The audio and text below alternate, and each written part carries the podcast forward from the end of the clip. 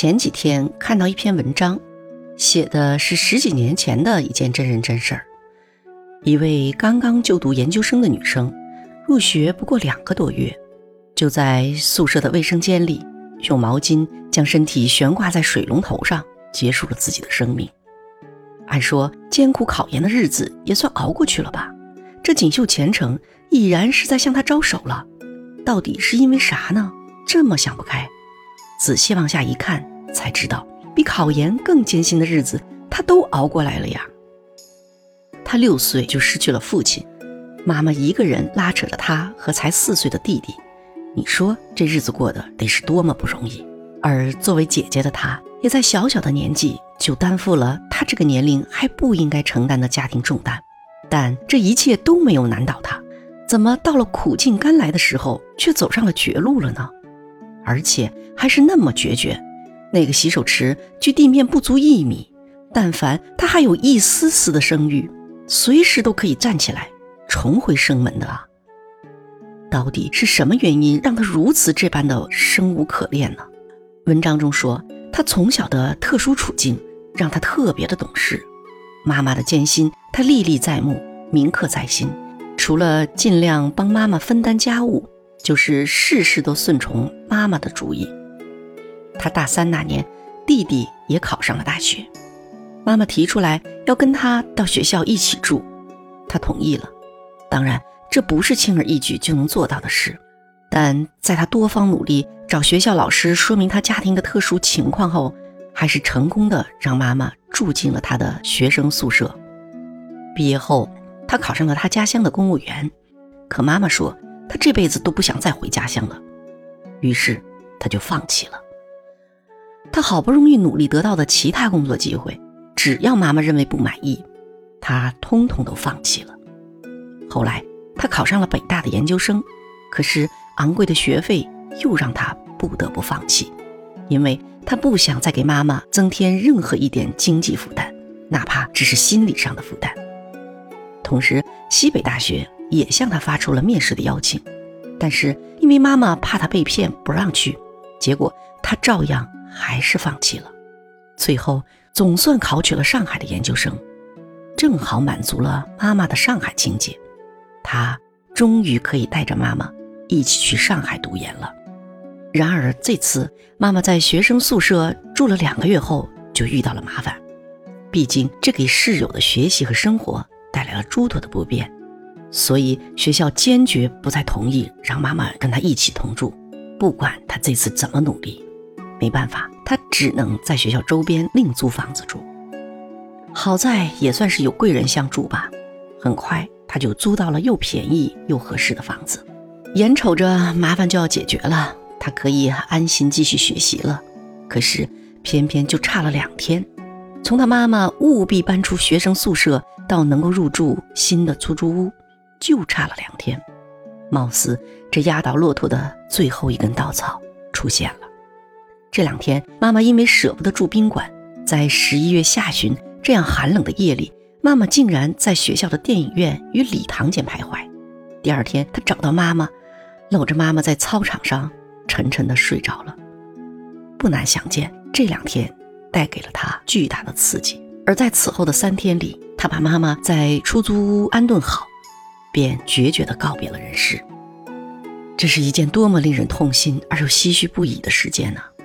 看完文章，我就一直在想，究竟是什么样的念头让他在那一刻做出了这么糊涂的决定呢？从小到大，他曾经历了多少艰难，可他不都闯过来了吗？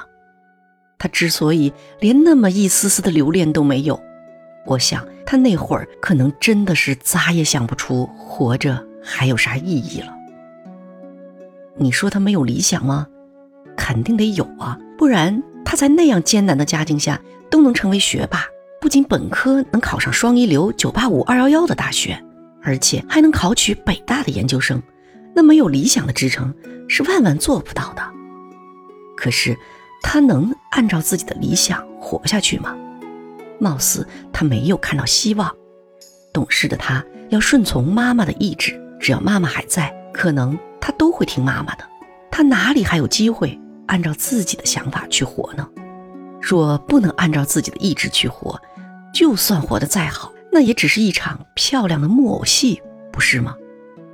可是每个人都有自我的意志，又有谁不想活成自己呢？对于这位女研究生的死因，我只能是这么猜测，毕竟我没有真正的接触过她，不能妄下定论。但是我确实也见过不少生无可恋的年轻人，确确是因为不能按照自己的意志去活成自己。孟小雨就是这样一个女孩。小雨从小是个特别听话、懂事的好孩子，还是妥妥的学霸一枚。直到高一结束，她不是年级第一，也是班级第一。可是到了高二，她居然开始逃学了，因为他喜欢上了跳街舞。还喜欢上了开摩托，他有了一些学校之外的小伙伴，他觉得跟他们一起玩比枯燥的学习开心多了。很快，这事儿就被老师发现了，爸妈知道了之后呢，更是恼火。可是姑娘家家的，不能训，更不能打了。好在爸妈都是很知书达理的人，于是就开始轮流开导小雨。但父母的动之以情，晓之以理。却让小雨越发反感。可是，一贯听话懂事的他呢，又觉得父母说的都对，自己也无可辩驳。但是，不知道为什么，他就是不想听，更不想按照父母的话去做。虽然他不再逃课了，但课后他还是会偷偷跑去跟那些小伙伴跳舞啊、飞车什么的。学习成绩那是肉眼可见的直线下降，这可把父母急坏了。眼瞅着同学们都开始为高考冲刺了，而小雨哪里还是什么不进则退，简直就是背道而驰啊！怎么办呢？上手段吧。父母也不再仅仅是轮流开导了，根本就是轮流看管呢。可就这也不起作用，因为小雨已经学不进去了。他不知道是怎么搞的，看着书就发呆，啥也看不进去。晚上呢，也常常睡不好觉。对什么也都提不起兴趣来，有时候坐在那儿脑子一片空白，就是想哭。后来都发展到难受的不行时，就拿刀子划自己的手，要么就是用笔狠戳自己的胳膊。真有一次，他居然在网上搜索到如何吃药自杀，而且连药都买好了。也亏的是父母监视的紧，从他的上网记录中发现了端倪，这才阻止了他的轻生行为。你说一个好端端的优等生，他怎么就变成了这样了呢？冰冻三尺非一日之寒，孟小雨的糊涂念头也绝不是突然就升起的。那又是怎么形成如今这样的局面呢？原来呀，进入青春期之后的小雨，自我的独立意志开始苏醒了。他回看他的过往，自己一直都很听父母的话。你说父母说的不对吧？那绝对不是。也就是因为小雨也觉得父母总是对的，所以才一直都很听话。可是他现在开始思索了：如果我什么都听父母的，那我的存在又有什么意义呢？牵线木偶吗？橡皮泥吗？于是他想试一试，按照自己的意志去做点什么。一个偶然的机会，他在网上结识了一些跳街舞的小伙伴，他觉得挺好玩。也跟着他们约着去跳跳，后来又跟他们认识了一些玩摩托车的小伙伴，他也觉得挺刺激的。这些都是他过往的生活中不曾有过的经历，所以他很有兴趣参与。就是因为逃了两次课被老师发现了，这才有了后面的那些事儿。他被诊断患了抑郁症，抑郁让他没能如期参加高考，但好在治疗抑郁的过程中，他和父母。都获得了成长，并在一些认知上达成了共识。他们明白了，每个人都有他们自己独立的意志，活着并不是要按谁的期许，或者是对谁的反叛，按照自己的意志去活，是生命意义的基石。所以，小雨听从自己内心的真实意愿，给自己规划了人生的目标。而小雨的父母呢，也完全懂得了该如何去尊重孩子的意志。在小雨小的时候，他们认为一定要给孩子正确的指导，这没有问题。只是这十多年下来，他们对孩子的指导也形成了习惯，而且依他们的认知水平和人生阅历来说，他们给小雨的所有指导，也都可谓正确之极。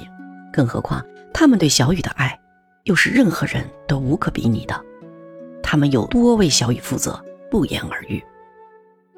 可随着小雨进入青春期后，他的内心就开始充满了矛盾和冲突。他非常懂得父母对他的爱，也能分辨出父母指导的正确性。用他的话说，父母的每一个说法都是无可辩驳的。可是，他却也明明白白地感觉到，自己被父母的意志牢牢地束缚着。他并不是想反抗父母的意志，他仅仅是想体验按照自己的意志去活，哪怕自己的想法是幼稚的、不完善的，甚至是有错的，他都可以不断的调整和修正啊，直到能成为自己真正想成为的人。可是他又无法挣脱父母那一切的正确指导，他不甘心就这么活，可又不知道怎么才能不这么活，所以他越来越陷入了一个死胡同，越来越觉得自己活着没有意思，这才导致他出现了抑郁的状态。现在终于解开了心结，小雨的抑郁自然也就消除了，而父母经过了这么一场折腾，也终于懂得了。真正的爱孩子，就是要让孩子能够按照自己的意志去走自己的人生之路。在孩子小时候所给予他的指导，就像扶着小孩子学走路一样，但终有一天要放手，让孩子自己去走的。所以他们决定放手给小雨空间了，允许他在试错中成长。他们再也不会把自己为孩子设计的未来强加给他了，即便在他们看来。那是一条金光大道。孟小雨无疑是幸运的，尽管她从乖乖女、学霸走到过抑郁，但这次抑郁却成了他的礼物，让他明晰了未来该如何走自己的人生之路。假如时光可以倒流，那位轻生的女研究生也有机会懂得，她也是可以按照自己的意志活下去的，那她就不会那样决绝地离开人世了。尽管这一路上可能还需要闯过一道道的难关，可人生路上谁又不是过五关斩六将，或者是经历九九八十一难才闯关成功的呢？逝者已矣，唯愿生者都能懂得，活着，并不是要按照谁的期许，或者是对谁的反叛，按照自己的意志去活，是生命意义的基石。每个人都有权按照自己的意志去活，只要不妨害他人，就没有不应该的活法。你说是吧？好吧，那咱们这一期就先聊到这儿吧。非常感谢你的收听，咱们下期再见喽，谢谢。